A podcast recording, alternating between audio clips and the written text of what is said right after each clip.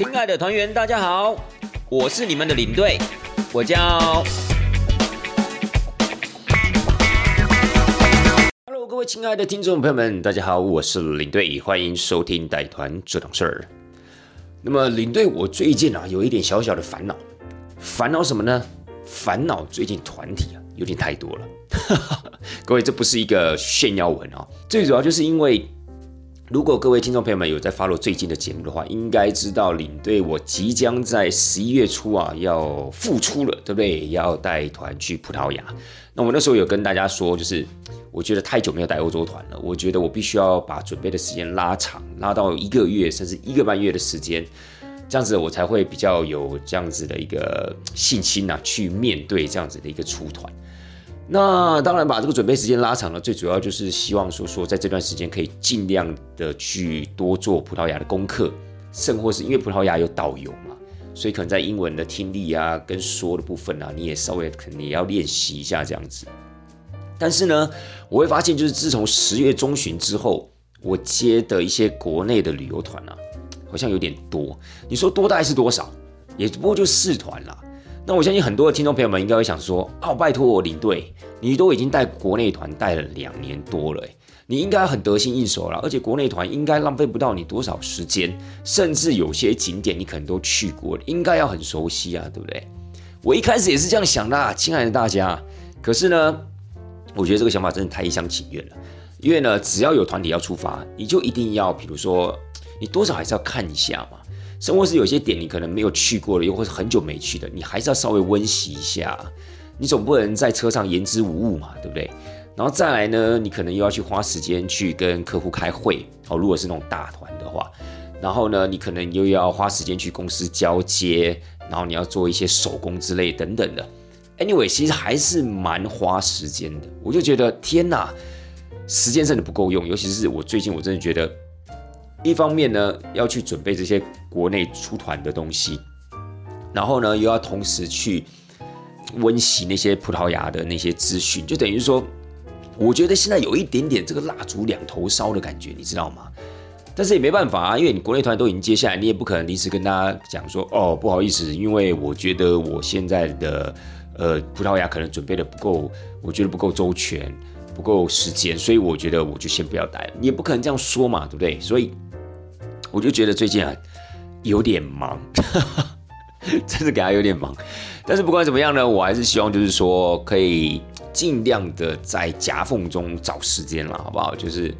还是希望可以把不管是国内团也好，又或是复出之后的第一团国外团，也就是葡萄牙，把顺顺利利的带完。我觉得就是我目前我最大的一个愿望啦。好了，那不管怎么样呢，我们先来看看我们今天的主题。我们今天主题呢，一样是带团实录。我们今天呢，一样要带大家去到一个，也不能讲说所有的行程都没去过，还是有些点去过。可是我觉得有一些点啊，是我甚至在，呃，应该讲说，不管是在疫情中或是在疫情前，我都没有去过地方。好了，简单来讲，就是一辈子都还没去过的地方。我只是觉得讲一辈子有点沉重而已，好不好？好了，到底是哪些地方呢？到底是什么样的行程呢？到底又是什么样的一个团员呢？我们就给他听下去吧。哦，对对对对对，各位这一集呢，如果可以的话，你们就把它听到最后。为什么？因为这一集到最后啊，发生了一件就是我们带团人员在带团的时候最不愿意面对、最不想要碰到的事情，就给我碰上了。到底是什么样的一个紧急情况呢？你听下去就知道了，好不好？在我们节目的后半段呢，就会跟大家说，哎，各位不是吊大家胃口哦，而是这件事情也真的就是发生在行程的后半段嘛，所以当然就只发行程的，放在我们节目的后半段说啦，好吧？好了，那这一团呢，其实他们是一个员工旅游，他们员工旅游四天三夜，从台北出发，一路的玩到高雄。但其实也不算是一路，他们玩法很特别，因为他们这一团里面呢，有一些小朋友，有年轻的朋友，然后也有一些老人家，所以他们可能想说，就是为了要兼顾吧，所以呢，可能就安排了一个老少咸宜的行程。什么意思呢？他们的行程呢，其实从台北出发，他们会先坐游览车，然后呢，就坐到了桃园。桃园去哪里？各位，桃园能在哪里玩？这就神了吧，对不对？他们桃园呢？他们其实去了所谓的 X Park 的水族馆，有没有？这个各位听众朋友们，你们去过吗？其实这间水族馆我觉得还蛮惊艳的。到底怎么样惊艳？等下跟大家说。他们去了 X Park，然后呢，他们还去了大溪老街，然后呢，他们还去了六福村。六福村呢，亲爱的大家，你有多久没有去过六福村？六福村呢，在领队我的印象中，大概就是那种小学啦，或是国中的那种年度旅游，或又或是毕业旅行会去的地方。但是我跟大家讲，领队我从来没有去过六福村，所以我这次的心情就跟我们这次团员里面那些小朋友心情是一样，就还是一样，觉得是非常非常兴奋。好了，六福村结束之后呢，他们又去，诶，他们特别哦，他们不是将六福村结束之后啊，一路的玩到南部，不是，他们六福村结束之后，他们就去桃园高铁坐高铁，然后呢，直接杀到左营。再从左营呢，因为他们这个行程很特别，还要上小琉球。但是，亲爱的大家，他们在小琉球上面并没有过夜，他们就是单独玩一天而已。所以呢，他们杀到了高雄之后，他们就直接去住在呃大鹏湾。大鹏湾结束之后呢，隔天早上的船一早的船就杀到小琉球。小琉球上面没有住一个晚上哦。我觉得这个玩法也也可以让各位听众朋友们做个参考了。就是说，如果你真的有时间上的一个安排的问题。又或是你真的没有特别的想要在这么小的岛屿上面过一个晚上的话，诶，你也可以参考这种只玩一天的。那它就是很早的船班过去，然后傍晚的船班回来到东港这样子，就是一天的小琉球玩法。所以大家也会跟大家介绍。结束之后呢，他们呃就去高雄住一个晚上，然后隔天呢一样走魏武营，然后呢还有一些就是呃在地的一些行程。结束之后。他们就回家啦，所以这是一个四天三夜的行程。那么这次行程里面呢，我觉得有几个亮点，大部分都是集中在桃园地区啊，所以我们现在就给它说下去吧。那第一天的时候呢，他们就从台北坐游览车到 X Park。那 X Park 呢，其实我是觉得它是它让我惊艳的地方，是因为它竟然在是一个比较接近城市的位置，然后它竟然还有。这些的海洋生物让我觉得非常特别，因为我们一般所认知、所理解的，不管是海洋馆啊、海生馆啊等等，都是在一些比较偏远的位置嘛。好，比如说远雄海洋世界啊，比如说屏东海生馆啊，大部分啦都是在比较郊区的部分，因为你腹地要大嘛。然后又或者是说，你可能就是呃要比较接近海洋的位置，你才有机会有更多的一些海洋物种可以分享出来。可是呢，你要知道这个 X Park 它就是在高铁特区，高铁特区有靠近海吗？其实它没有靠近海，好不好？它虽然也蛮接近海的，但是它没有这么的靠近，而且它那个地方称不上所谓有有有什么样一个海洋生态的环境呐。所以在这样子的一个环境条件底下呢，产出了这样子的一个海洋水族馆，我个人觉得就已经非常非常不容易。而且呢，可能也因为如此吧，就是 X Park 从创立到现在，因为 X Park 大概是二零二零年的时候它对外开幕嘛，我就觉得奇怪，一个在城市里面的这样的一个水族馆，到底有什么好值得去看的？虽然说它开幕的时候啊，就是也造成了万人轰动啊，就是说大家就觉得说哦，我一定要进去看一下，然后呢，好评也不错哦，可是呢，依旧呢。引不起我个人的兴趣，所以我就迟迟没有去啦。那这次因为带团关系呢，能过去，我也觉得哎不错，我就想要去看它葫芦里面呢，到底是卖了什么药。结果卖了这个药还不赖，怎么说呢？首先呢，我被去称赞一下，就是它整体的动线，我觉得安排的非常好。它的动线呢，基本上你只要按照它的动线走啊，你是不会错过任何一个展厅的。有时候呢，我们到了比如说呃海参馆啊、水族馆之类的，有时候它的动线安排并不是那么明朗的时候，你可能有时候真的会忽略掉一些有趣的展厅。但是如果你在 X Park 里面，你只要按照它给你的这样的一个指标去走的话，你每一个展厅都碰得到。而且我觉得它这些展厅哦，在安排的时候，我觉得是有做它一些就是高潮的起伏的，就是。他一开始就先让你看到那个福尔摩沙那个大的水族箱，所以他就先给你一个什么？先给你一个震撼性的，就觉得哇，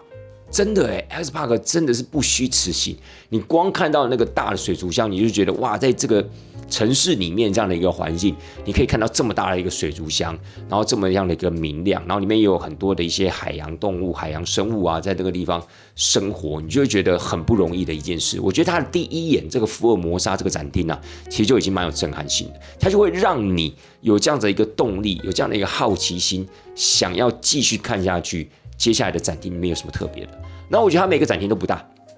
它真的每一个展厅都不大，但是我觉得它蛮会结合一些，比如说科技啊、灯光啊等等这样的一个效果，就是让大家觉得有点那种身临其境，甚至处于有一种梦幻的那种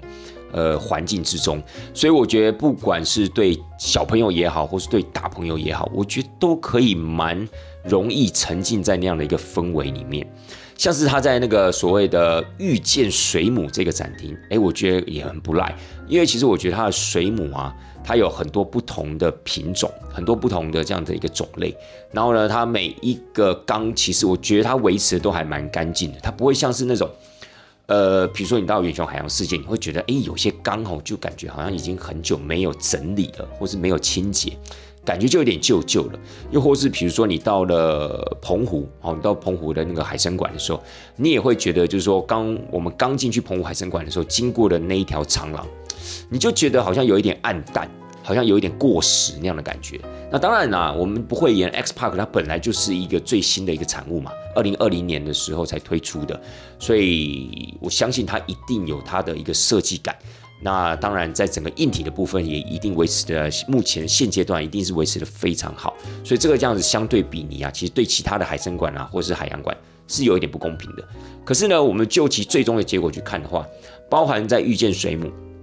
包含了就是在雨林探险的这个展厅，我觉得都非常的令人惊艳。尤其在雨林探险这个部分呢，它有很多的一些热带雨林的那些动物的那些生物，哇，我觉得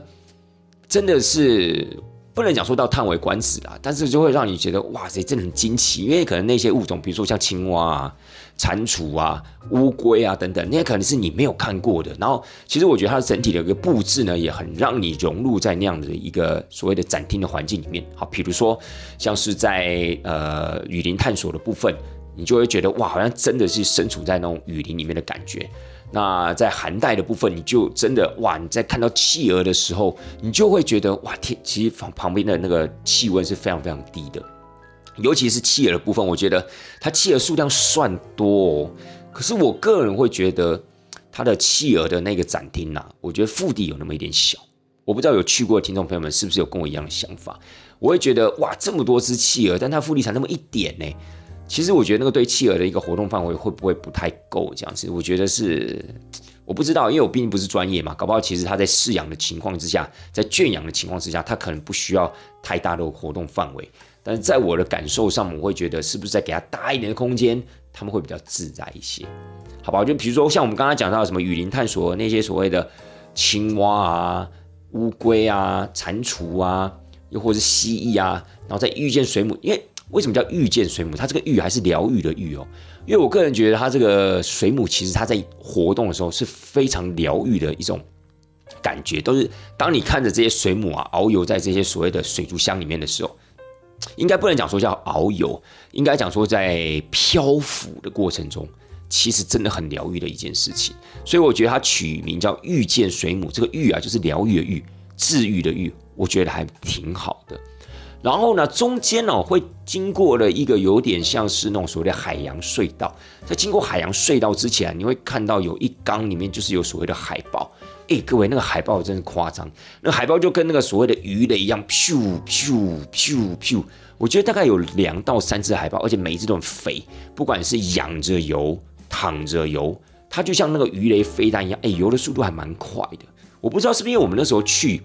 可能有人叫他们这样游吗？还是还是他们平常应该会是比较悠游自在一点，因为我觉得我那天去的时候，他们游的速度是真的还蛮快的。我觉得可能是不是太兴奋了，还是怎么样？就是比如说要准备进入喂食时间了，又或是缸里面可能有工作人员在里面喂食等等的。我是没有看到工作人员啊，但是我看到那些海豹游的飞快，真的。可是我觉得那个那个画面还蛮震撼的。所以呢，其实这样一路走下来，我觉得 X Park 给我的感觉还不错。然后呢，在我记得快要结束之前，就是会看到那个所谓的企鹅馆。我忘记它那个展厅的主题叫什么了啦，反正好像叫什么寒带世界吧，还是什么之类的。反正就是看企鹅，那里面有国王企鹅，还有那个麦哲伦企鹅。其实我觉得这些企鹅真的很可爱，尤其国王企鹅，我不知道我们那次去的时候真的夸张，就是有三只企鹅就站在那个地方给你拍照，三只大型的国王企鹅，我们都笑他们是值日生，为什么？因为他们可能就刚好在这个时候值班。就是在这个时候呢，就是给游客拍照。他们站得挺挺的哦，就三只站得非常好，就站在那个地方一动也不动。也不能讲说一动不动，他们的头有稍微转一下，但身躯是不动，他们就好像定在那边的感觉，然后就给我们拍照。我觉得这个这个也挺奇妙、挺有趣的，你知道吗？企鹅馆结束之后呢，它就会是有一个手扶梯下去。各位下去之后还没有结束哦，下去之后你还可以走到户外哦。它户外呢还有一些包含了像是呃蜥蜴啊、蛇啊、蟒蛇啊，或是其他的一些海洋生物，一样有在户外的哦。所以呢，千千万万不要你从企鹅馆那个地方，就是寒带寒带馆那个地方下来之后，你就直接的转进了所谓的纪念品店，因为纪念品店一转进去就是出口了。所以呢，我建议这个地方大家走下来之后，还可以到户外去看一些它的一些户外的一个安排，我觉得很棒。它其实还有一个所谓的潮间带啦，但它那个潮间带体验哦，它必须要现场报名，好像是一百五十块一个人吧。Anyway，反正这样整趟走下来，我觉得如果你是很喜欢这些海洋生物的，然后你也蛮喜欢拍照的，我觉得以平日的时间来讲，因为我这次去的时候是平日嘛，我觉得大概要抓一个半小时。我觉得差不多刚好。当然，你是那种疯狂喜爱的，然后又很喜欢那种灯光啊，或是那些科技效果的，你可以在里面再待久一点，两个小时我觉得也不为过了。所以我觉得，如果您是在平日去到 X Park 的话，大概可以抓一个半小时到两个小时。我觉得它这是一个还蛮推的行程啦。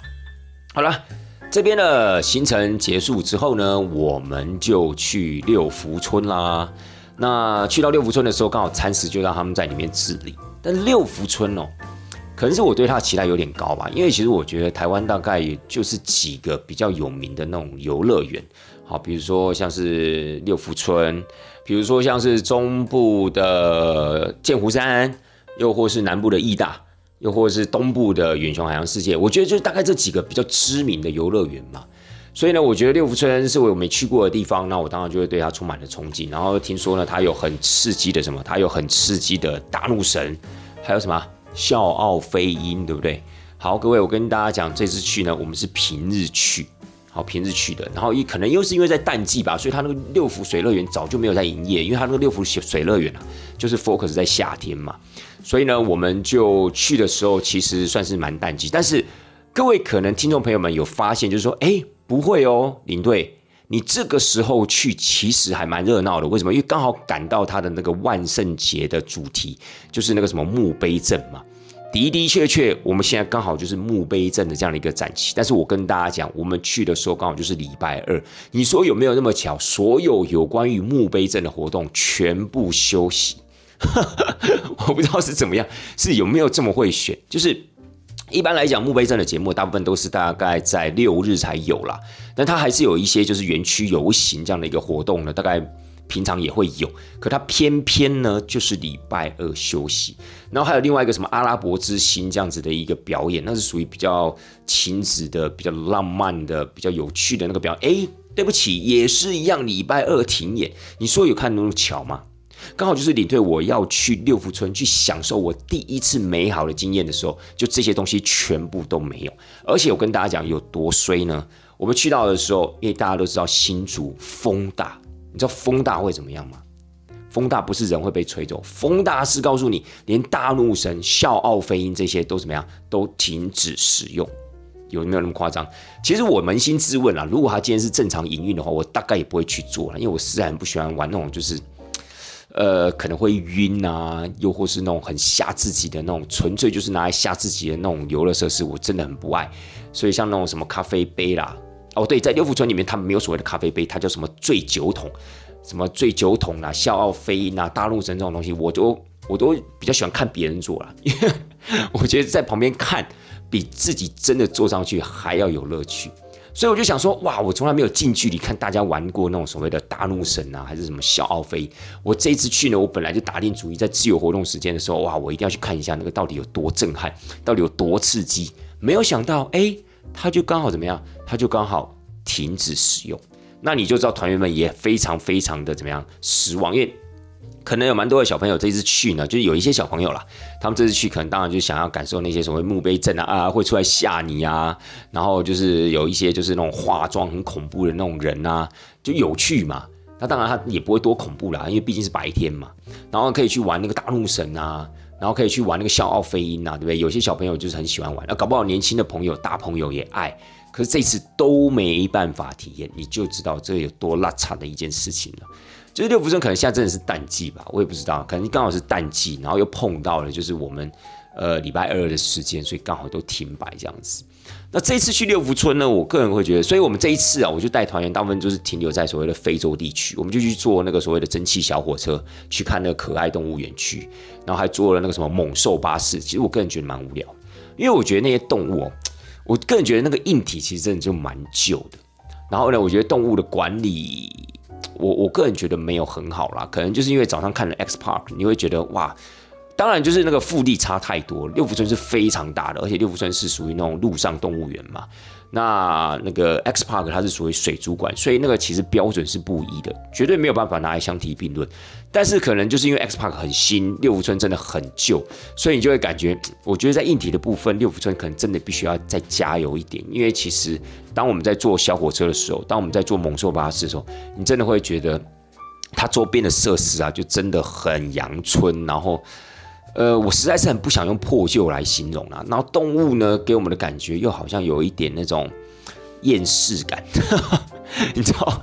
那个眼神嘛？你就看到他们，你就觉得他们好像没有什么活力，他们好像有一点懒洋洋的感觉。我不知道是不是因为天气的关系啦。好像最热闹，我觉得就是猴子，就是猴子一直在那边荡来荡去。我这一点我是觉得还还蛮有意思的，就是很少看到猴子那边荡来荡去，就好像在电影里面看到泰山有没有，或看到什么星球崛起那种所谓的电影的时候，你才能感受到那种猩猩猴子的活力。那这次到六福村，你亲眼看到它的时候，你会觉得哇塞，还真的诶，所以电影都不是乱演的 这样的感觉。哦，还有一幕我觉得也蛮特别，就是我们要搭乘那个猛兽巴士啊，去看猛兽的时候。它刚好有一个闸门打开，哎，那一瞬间，那个闸门打开那一瞬间，让我觉得好像在演《侏罗纪公园》的感觉，就好像我们进去之后是要去看恐龙了，因为它那个有一个闸门，当然它那个闸门的规模跟电影的规模差很多，可它真的有有一个闸门会打开，然后你巴士开进去，可能它就是怕那些，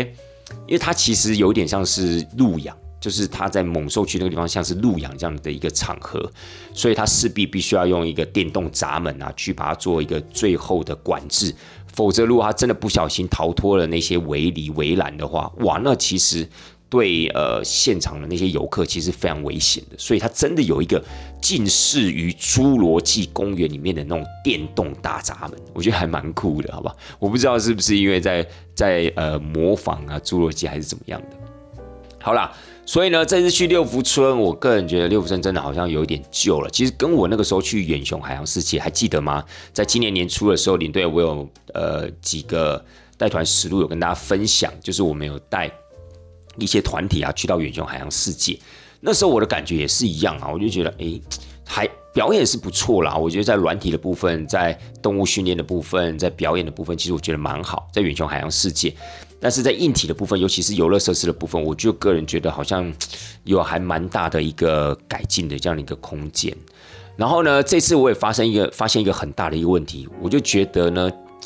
诶，该怎么讲？我觉得这种乐园里面的东西是不是都一定要这么难吃？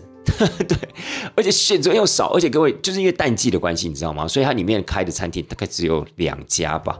好，一间在美国大西部，然后吃那个什么薯条啊、汉堡啊，也不是很好吃，然后又贵，每一个餐随便哦，随便一个什么夹热狗，那有点像大汉堡那种，加一杯饮料，可能加一个爆米花，就要卖两百块以上，那种东西你真的你知道买不下手，你知道吗？如果真的好吃啊，比如说你牛肉面啊，三商巧福两百块，我可以接受，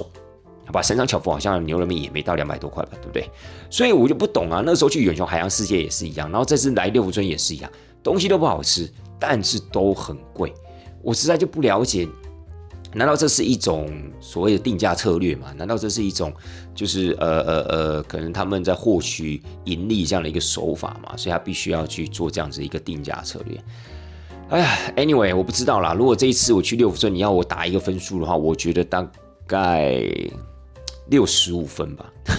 对，就是还加上自己一些个人情绪的问题，有没有？就是觉得自己怎么可以这么衰？刚好礼拜二去，然后现在最新的这个所谓的什么墓碑症，竟然没有办法感受到，你知道，加上一些个人情绪的因素，我真的觉得大概只有六十五分诶，好不好？那也希望下一次如果有机会再去六福村的话，希望呢他可以好好的去改进他的硬体设备，然后呢，他可以让他的餐食。OK，你要卖那么贵的价格，我没有意见，但是可以让它好吃一点吗？谢谢。好，OK，好，以上呢就是六福村的一个过程了。好了，六福村结束之后呢，我们就去大溪老街，但是因为时间也差不多快要到傍晚，所以到了大溪老街之后，我们其实最主要就是让大家买买东西，然后在那个地方吃吃豆干，并没有多余的时间可以在那个地方跟大家讲解一下，就是我们大溪的呃前世今生，又或是它的一些背景的来龙去脉。这一点我觉得还蛮可惜的，因为大溪呢其实是一个非常有历史的地区。那它因为当时板桥林家的一个关系，所以呢它整体的一个开发跟板桥林家也有很密切的一个关联。那当然那个地方还有很多仿巴洛克式的这样的一个建筑，很多这样一个老宅。其实我觉得它就是活活的，就是一个有点像类似建筑博物馆一样那样的感觉，就是户外的建筑博物馆。可是呢，因为我们这次去呢，最主要就是想要让大家在大溪老街可以买买东西、吃吃东西，所以呢，并没有太多的时间呢，去把这些精彩的建筑，又或是那一些隽永的历史来跟团员分享。那这点是比较可惜一点的啦。好了，不过对团员来讲呢，他们其实还是很开心，因为他们买到了很多像什么豆干啊、豆皮啊，哦，还有大溪老街的花生糖。其实大溪老街我有一阵子没去了。那给我的感觉，可能是因为平日吧，我觉得还蛮好的，人没有很多。因为一般来讲，我的印象就觉得大溪老街感觉就是一个人会很多的地方，我就很不喜欢去那种所谓的老街，尤其在假日的时候。所以呢，一般来说，其实一般跟同同事啊、朋友啊在约的时候，可能也不太会去约到什么老街啊，不管三峡老街还是大溪老街。所以这一次呢，重新的去感受大溪老街之后，我觉得真的。这种地方一定要平日去，好吧？平日去的话，当然可能店家有时候它开的没有这么的齐全，好像我们这次去那个所谓的江家的花生糖就没有开。可是我觉得，就是在平日的时候，你更能感受这样子的一个老街的氛围，你也更有机会，更可以沉下心情的去走那些所谓的古迹啊，或者是去了解这个大溪的一些背景等等。我觉得是。更有这样子的一个条件的啦，就是如果人多的时候，你当然就觉得烦嘛啊，可能去那个地方你要找车位，然后人挤人，然后你可能待了大概二十分钟、半个小时，该买的东西买了你就想走了。可是如果在平日的话，我觉得你可以就会相对的愿意多花一点点时间，好，比如说走在大汉溪畔呐，走到那些所谓的古道巷弄里面呐，所以我觉得是还蛮好的。好了，结束之后呢，晚上今天吃了一个蛮特别的餐厅，叫做古家庄，这是在杨梅哦，但它还蛮接近中立的啦，但它的位置是在杨梅。哎，这间出奇出乎我意料的好吃哎，因为我当时在查这些餐厅的位置的时候，我发现它就是在那种所谓的工业区附近，很偏僻，很荒僻。我们那时候开过去的时候，我还在想说，天哪，司机会不会开错路？结果呢，没有。到了之后呢，它店家也不大。可是我个人觉得它的料理啊还蛮好吃，蛮到底。它有一点像是闽南跟客家的一个混合，所以下次如果大家有去到桃园一带去玩的话，如果甚至可能晚上是住中立附近的话，我觉得可以去那个地方感受一下，好吧？就是古家庄小馆哦，可以去吃一下他们的东西。结束之后呢，我们今天是住在所谓的杰士旅店、杰士饭店，叫 JS。那这间饭店其实坦白讲还好。呃，不能讲说还好，是就真的不是像我们不像是我们一般团体啊会住的那种的比较 高级的饭店，但是可能跟他们后面的安排有关系啊，因为他们在高雄会住 H2O 是住比较好的饭店，所以呢，我觉得可能就是因为这样子的关系，所以他在杰士旅游就在桃园啊，就选择了一个比较平价的饭店这样子。结束之后呢，隔天咱们又继续坐高铁杀到高雄左营站啦。到了高雄左营站之后呢，我们就去到了，直接去到了屏东，我们就没有在高雄啊多加逗留了，因为我们后面的最后一天还会到高雄嘛。所以呢，这天呢，我们就到了屏东。屏东的话，我们去了几个景点啊，之前也都跟大家分享过了啦。我们就去了屏东的总图，哎，屏东总图我其实真的觉得很不错。那这一次是我第二次去，所以我蛮建议大家，如果下次有机会到屏东旅行，然后你们到了屏东市区，千千万万不要就是觉得啊，屏东市区没什么啊，可能就是一个胜利新村啊等等的。我觉得这个总图啊，真的还蛮适合让大家去走走的。虽然你可能会觉得我出去旅游，你没事建议我图书馆干嘛？我又不是要去看书，我又不是要考试。可能在我们那一辈啊，我们那一代可能都觉得啊，图书馆就是一个可能你要准备考试的地方，你要自修的地方，不是诶，我觉得屏东图书馆它给你感觉就是很舒服、很悠闲的感觉，它就是可以让你度过一个悠闲的午后的地方。然后甚至你们还有咖啡厅，你看书看累了，你甚至也可以出来喝喝咖啡。我觉得可以沉浸在这种所谓的书香的环境里面是一件很幸福的事情，而且你还有免费的冷气可以吹，而且你睡觉的时候也不见得会有人打扰你之类，你可以。你可以那个就是冠冕堂皇的，你就可以趴在你的座位上稍微的休息一下。然后呢，在屏东总图它周边呢也蛮多的树木的，蛮多绿地的，所以我觉得整体的搭配起来，这是一个很好的一个休闲空间，好吧？不管今天是外面天气太热，或是外面是狂风暴雨之类的，我觉得这个地方都是一个很适合。待的地方，好吧？屏东总图结束之后呢，我们中午就是在刚才提到的胜利新村吃饭了。我们吃那个叫做阿汉师厨，哎，其实真的还蛮不错吃的。我觉得价格可能有一点点高，可是呢，我觉得那样的一个环境，因为它就是结合眷村的老屋嘛。它其实就是在胜利新村里面的其中一个单位，然后呢，他把它变成是一个私厨的概念。但他们这家阿汉私厨啊，全馆采预约制，所以他好像不太接过路客。那团员在里面吃的也非常非常的开心。我们大概就是呃两桌，然后吃完饭之后呢，我们就在胜利新村这个地方走走啦。胜利新村其实领队我之前呃主要是跟家人去过蛮多次的，带团去啊，这倒还真的是第一次。那胜利新村给我的感觉，其实它跟比如说像嘉义的快意生活村啊，又或是澎湖的笃行石村，我觉得都有点像。它就是会有蛮多的一些文创店啊、餐厅啊、甜点店的进驻，跟博二的感觉也有那么一点点像。但它毕竟它的、它的、它的一个，但毕竟它的一个基本面是不同的啦。比如说快意生活村呢，就是早期阿里山那个伐木所的办公室跟宿舍群嘛。然后呢，在呃胜利新村呢，它就是属于那种眷村、老眷村，它把那些房子啊保留下来，然后变成是这样的一个文创园区。又或是啊，比如说我们刚刚讲到了澎湖的独行石村，也是属于这种老眷村，那是属于那种日式的建筑房舍保存下来。所以如果真的要比较的话，反而是澎湖的独行石村呢，跟屏东的胜利新村有点像。但是这些比较具有历史背景的一些地区，这些老房子。往往都可能会被地方政府呢，把它变成是一个文创园区，然后来对外开放，然后也吸引很多的观光客也来这个地方啊，不管是增加地方的收益也好啊，又或是来这个地方散步啊、逛逛街啊，我觉得也是挺好的一个安排啦。好，就在这个地方呢，他们简单的游览完毕之后呢，我们就前往大鹏湾啦。到了大鹏湾之后呢，我们就去那个所谓的海上教堂。我还记得上一集啊，好像有特别跟大家提到，我们有去做那个。大鹏湾的游船嘛，但大鹏湾游船呢，基本上你只能从它的那个西湖水面上啊去欣赏那个海上教堂。那我们这次去呢，我们没有坐船，我们这次去呢，我们直接住在大鹏湾有一个叫做自在旅社，好自在旅店，我觉得很棒哎，我觉得这间民宿还蛮好的，就是大家如果之后。你们可能也是想要去小琉球玩，那你们可能是北部来的，那你们其实前一天晚上你们就可以待在这个所谓的大鹏湾这个自在旅店呢，我觉得还蛮推的，因为第一我觉得它蛮干净的，而且它整个所谓的公共区域啊也非常非常的理想，非常非常的舒服，老板娘人又好，东西也不错吃，然后整体的这个所谓的建筑物啊是属于那种类清水模的设计，也蛮有特色的。喜欢拍照的人，我觉得应该会蛮满足的啦。那 anyway，我们在进这个所谓的自在旅店之前呢，我们就去了那个海上教堂。海上教堂其实要去还蛮简单的，不管您今天自己开车也好，不管你是跟团体坐游览车也好，它都可以直接的停在就是那个海堤边的那个大停车场。从你下车之后，要走一个长达大概将近三百公尺的一个海堤啊，到那个所谓的海上教堂。海上教堂，我个人是这样认为啦，本身建筑物很不错。哦，它建筑物真的还蛮吸引人，因为它建筑物就是土黄色的嘛，那有一点类似那种西班牙摩洛哥那样的一个风味，那样的一个风情。但是进去之后呢，你就会觉得，嗯，就好像是一般的那种咖啡厅，然后里面它其实没有放很多的位置，所以它相对来讲，它空间感是 OK 的。可是呢，它哦对，它因为它加上还有挑高的关系，所以它会让你觉得里面非常非常的宽敞。可是也就是因为这样子，里面的人啊，其实还蛮多的，因为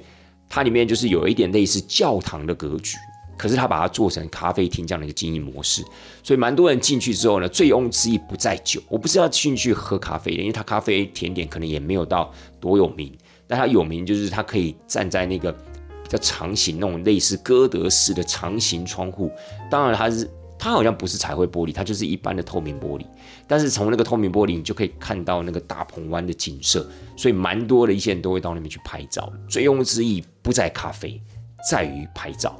好不好？而且现在呢，海上教堂好像也有一些所谓的人数管制，它是固定时间点你要拿号码牌的，所以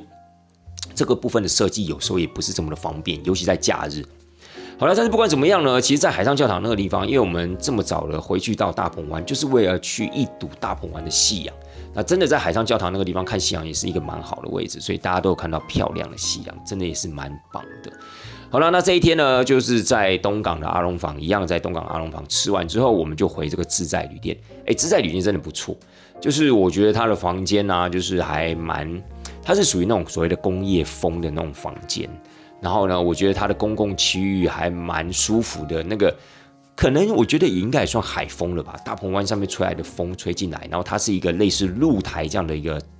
半开放性的一个空间。然后大家晚上回去之后，如果年轻人就可以坐在那边啊，喝啤酒啊，吃咸猪鸡啊，哎，我觉得挺好的。它二楼跟三楼都有都有这种所谓的露台，只是三楼呢是完全开放的，没有遮蔽的。那二楼呢，其实它就是。有遮蔽的，所以比较可以遮挡一些风雨这样子。好了，隔天早上起来呢，咱们就上小琉球啦。就是我在短短的半个月内，我就上了两次小琉球，真的就是在那种所谓的赶经验值的感觉，有没有？对，就是以前都没有去过，然后一次去呢，就让你连续去两次那样的感觉。好了，他们这次比较特别了，他们这次呢，就是只有在岛上停留一天，就是没有在上面过夜。那我原本以为这样的行程，说实在话，真的也是没什么意思，因为我们有在上面过夜的人就知道。小琉球晚上其实是很悠闲、很舒服的，甚至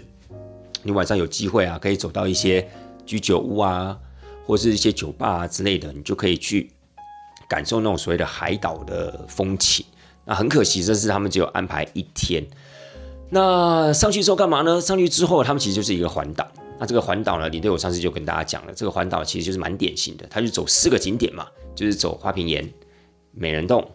山猪沟，还有一个乌鬼洞。啊，这次有没有人再去爬那乌鬼洞呢？各位，当然领队我不会再去爬了。领队我上次就爬过，我有跟大家讲说那个多难爬，对不对？这一次呢，刚好我们的行程里面就有一个长得比较胖一点的团员，他要进去的时候，我就跟他耳提面命，我跟他说：“哎，你可能没办法哦，你我觉得你要不要还是不要进去好了，因为你进去之后如果卡住的话，不要讲说卡住了，就是很有可能会撞到、碰到之类，其实还蛮危险的。”然后，如果你今天卡住的话，真的没有人可以救你，因为其他的身躯真的还蛮庞大的。如果要用人来比喻的话，我会觉得差不多类似我们那个馆长的身材，有没有？就是我们成吉思汗馆长那个身材，但是馆长是比较精实的，他是有点虚胖那样的一个感觉，差不多就是那样一个身形。我就跟他讲说，你就要考虑一下。结果现在大家，他就他。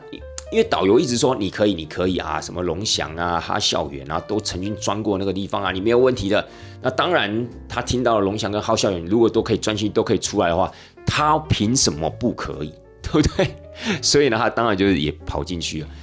跑进去之后呢，他的的确确在里面混了蛮长一段时间的。我觉得各位大概有大概五六分钟哦。那我之前是不是跟大家提过，其他这个就是一个长五公尺的这样子一个岩洞，所以事实上呢，如果顺利的话，如果身形比较瘦小人，大概两三分钟就可以出来。他大概花了两倍的时间出来的时候，我记得进去的时候他衣服是干的，出来的时候他衣服是全湿的。为什么要吓大家？因为你要在这在那种密不通风的岩洞里面卡个五六分钟。不要说是他啦，任何一个人都是汗流浃背的，所以你就知道他出来的时候有多狼狈。没有办法，我已经有提醒过他了，他今天能出来已经是万幸了，好不好？那当然，他出来之后也没有很怨恨导游啊，他就觉得哎呀还蛮好玩的。当然，前提是你能出来，好不好？你能出来，当然觉得好玩。如果你今天不能出来，刚好卡在洞里面的话，你就看到时候好不好玩了，对不对？好了，那结束了这个环岛的这样的一个行程之后呢，下午呢就让他们自由活动。那你也知道，因为这个行程里面有一些老人家嘛，那自由活动。对了，他们有些人有去做那个玻璃底船，但是玻璃底船做完之后，因为他们是下午五点的船嘛，他们这一个一天的行程，他们是早上九点去，早上九点坐船去，下午五点坐船回来，然后下午呢就让他们自由活动，想租机车的去买一些东西啊，或者是去吃一些特色小店啊，那你就骑机车去；没有骑机车的，他们就会。走一个玻璃底船，因为玻璃船其实就在码头边，还蛮方便的。但玻璃底船做完了呢，哇塞，还有两个多小时，将近三个小时的时间，我还真不知道如果用徒步的方式要带他们去哪里。所以后来我就带他们去吃冰了。对，本来是想要去一间叫做“来这吃冰霸”的店。但没有想到呢，甚至连平日的时候，他可能都要用预约，呃，也不是预约啦，就是定位的方式，他必须要排队啦，就是说人人很多这样的意思，所以后来没吃到，吃了另外一间，我已经忘记叫什么名字了。哦，我想起来了，叫做 Marian，叫做玛丽安冰品店。呃，评价似乎没有这么高，没有像那个来这吃冰吧这么高，但是呢，它的冰还可以啦，还不错吃。所以呢，如果假设啊，呃。来这吃冰吧真的很满的话，通常来说，玛丽亚应该都没有什么人，你就可以进去吃。我个人觉得还可以了，好不好？选民兵的部分的话还 OK。好啦，那整个小琉球哦，对，小琉球有一个很惊艳的部分，这边一定要跟大家分享，就是因为我们后来吃完冰还有一点点时间，我们就去那个中澳沙滩。那个中澳沙滩呢，就在那个白沙尾渡船码头的旁边呢，就在我们平常坐船要回东港的旁边。那我们就是想说，因为这次来这边好像都没有机会可以走到海边嘛，所以我就想说啊，既然吃完冰还有一点点时间，然后距离我们最后要集合的免税店又不远，我就带他们去中澳沙滩啊，去踏踏水啊，不踏踏海了。那其实那个地方也蛮多人在那边从事一些水上活动了，比如说像 SUP 啊，还有什么海上脚踏车啊，甚至还有人在那边浮潜深潜，所以那个地方其实还蛮热闹。但当然呢，它的呃整个海滩的范围没有那么广。所以相对的，它的游客也没这么多。但是，亲爱大家，我们在那个地方，我们就只是坐在沙滩上，我们就直接可以看到海龟，有没有这么夸张？真的很夸张。我告诉大家怎么看到，好不好？因为一开始啊，其实那天浪有点大。那因为我没有，因为我我没有穿那个沙滩沙滩拖鞋嘛，所以我就坐在岸边，然后他们就去那边拍照干嘛之类的。我就看到那个浪哦，因为浪在卷到那个海岸边的时候，它通常都会卷起来嘛。那你就可以从那个浪里面，因为它就有点类似那种透明的水帘洞那样感觉，你就可以看穿那个浪体，然后可以看到里面有东西。我就看到奇怪，怎么有两个黑黑的东西就在那个浪里面哦，就在那个浪里面，就浪打过来的时候，我越看越不对，我想说哇，这两个是什么东西啊？怎么会有这么大件的垃圾飘到这个海岸边？结果一看不是哎，是两只大海龟。各位，两只大海龟大概是怎么样的一个深度跟距离呢？大概距离我坐的位置只有，因为那个时候我已经坐在沙滩上了嘛，距离我的位置大概只有十五公尺的距离，然后我的深度大概就是到你的膝盖左右的深度，真的就大概到你膝盖左右的深度啊，你就已经可以看到两只海龟在那个地方觅食。所以那时候我就跟团员讲说：“哎，各位，你赶快去看呐！”那个地方有什么？有海龟，所以大家都走过去，甚至还有一个团员，他不顾自己，就是穿平常的衣服，他就直接怎么样，呈现了所谓的浮潜模式，就是他没有穿那个什么水母衣哦，他也没有穿什么泳衣，这些都没有，他就进，他就直接进入了浮潜模式，有趣吧？所以啊，我还跟那些团员讲说啊，下次啊，如果你来到小琉球，你就不用去玩那个什么浮潜啊，还有那些深潜了，既浪费时间又浪费钱，对不对？你直接坐到海边。你就可以直接看到海龟了，这就是什么？这就是小琉球的魅力，这个就是海龟的故乡嘛，对不对？没有啦，当然这也是开玩笑的啦，因为如果你今天是浮潜，你今天是深潜的话，当然你还可以看到他们在遨游的一个姿态嘛。那说实在话，也不是每一次坐在海滩边、坐在沙滩边都一定可以看到海龟，只能说我们那天真的是还蛮幸运的啦。好了，这天行程结束之后呢，他们就回到了高雄的市区，然后就从东港回到了高雄的市区。那这天晚上住的是 H2O 的这个饭店，H2O 这间饭店是真的还蛮不错的，因为它的早餐竟然会有所谓的沙朗牛排，你能想象吗？而且它早餐可以让你吃到十一点，而且它早餐有分所谓的中餐厅跟西餐厅。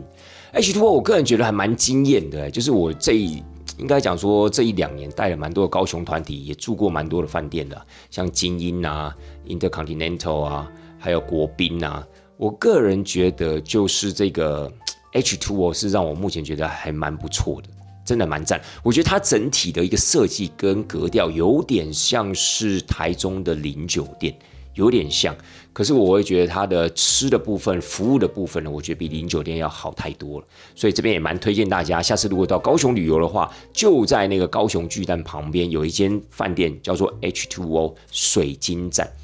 下次大家就可以去那个地方感受一下，好不好？好了，在 H2O 住一个晚上之后呢，我们接下来就去到了魏武营国家艺术文化中心。哇，那这个部分就不跟大家讲了，因为我已经我已经讲跟大家讲这个魏武营艺术文化中心讲太多次了，好吧？我已经就是我觉得我该讲的都已经讲了，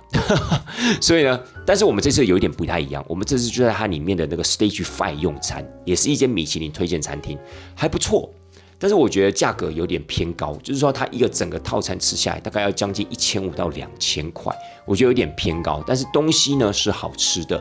呃，餐厅的环境呢以及它的窗户看出去的景色啊是好的，所以呢我会觉得如果今天你有这样的一个预算，然后你又刚好去艺术文化中心，不管今天是看剧也好，或者是去那个地方欣赏建筑物也好。如果刚好是在用餐时间，不妨啊，也可以在里面用餐。当然，你不见得一定要吃套餐，你也可以吃单点的方式。但是如果是单点的话，你有可能吃不饱，倒是真的，因为它的那些所谓的 menu 的设计啊，都是以套餐的方式去做设计。所以如果你只是吃单点的话，可能会吃不饱，好吧？在这个部分呢，也让大家稍微了解一下。好了，结束之后呢，我们就要坐高铁，一样从左营要回到台北啦。那本来想说行程就是这样子。安安全全、顺顺利利、平平安安的结束了。殊不知，我们在从高铁要坐回台北的过程中，刚好有一个团员，各位就来了，就是我说的我们最不想要遇到的事情。刚好有一个团员，他那个癫痫发作，大概就是在快要，因为我们那个时候坐的车，好险是坐那种所谓的每站都停的慢班车，因为那个时候刚好订不到，刚好就订到了所谓的慢班车的部分。所以呢，他大概是快要到彰化的时候，他的癫痫就发作。哇，那个癫痫发作，我是没有看到现场，但据说呢，他就这样整个人就这样子从座位上这样倒下去，而且在倒下去之前还喊了一声哦，才倒下去。那那个时候发生事情的时候，其实还蛮戏剧性的。因为那个时候刚好就是有广播，就说啊，在第几车厢有这样子一个紧急医疗状况，希望具有那些所谓的医学背景的乘客可以赶到第几车厢去进行协助。那刚好那个时候我是坐在另外一个车厢，那我的团员有部分的人是坐在内号车厢。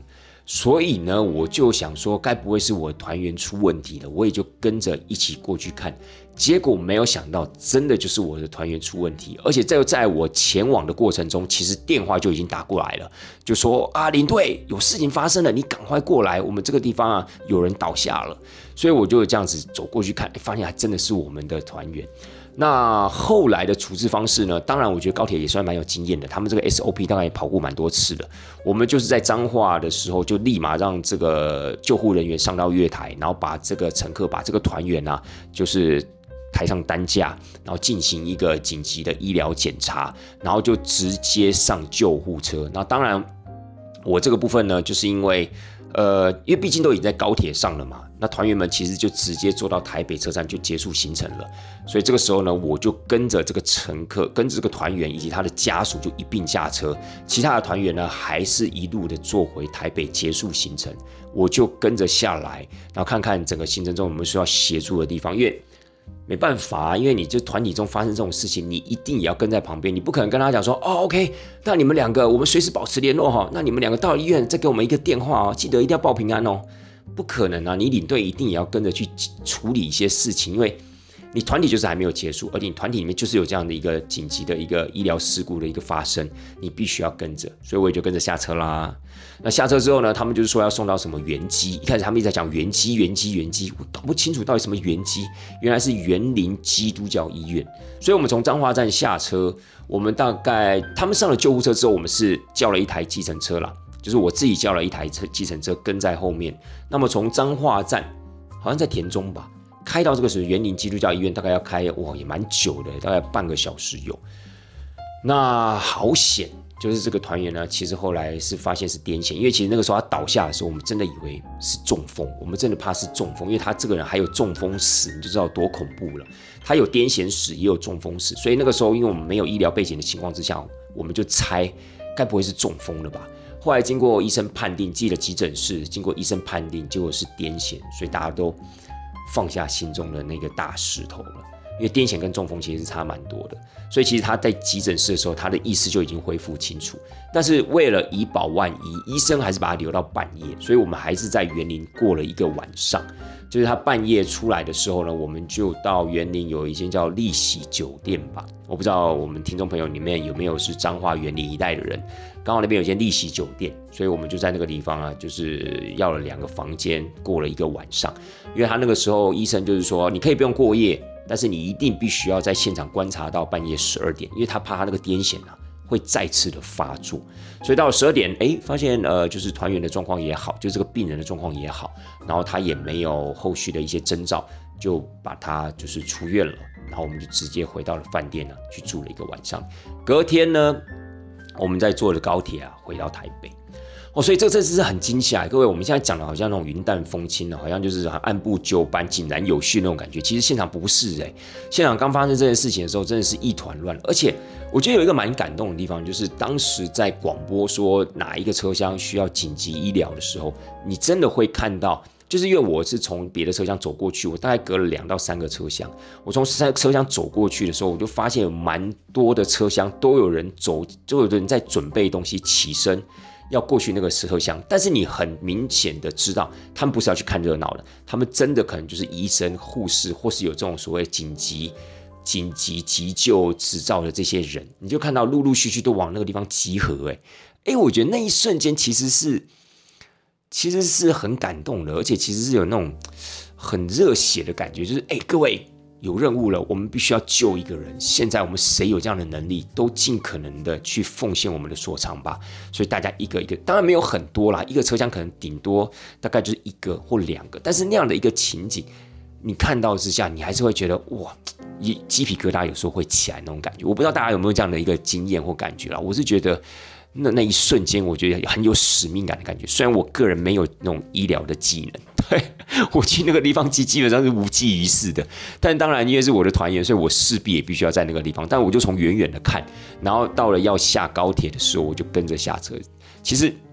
我的角色只是在旁协助了一个角色，我绝对不是一个主角。但是不管怎么样呢，整件事情有顺利的结束，团员们也都健健康康出院。我觉得这对我们来讲就是最重要、最重要的事情。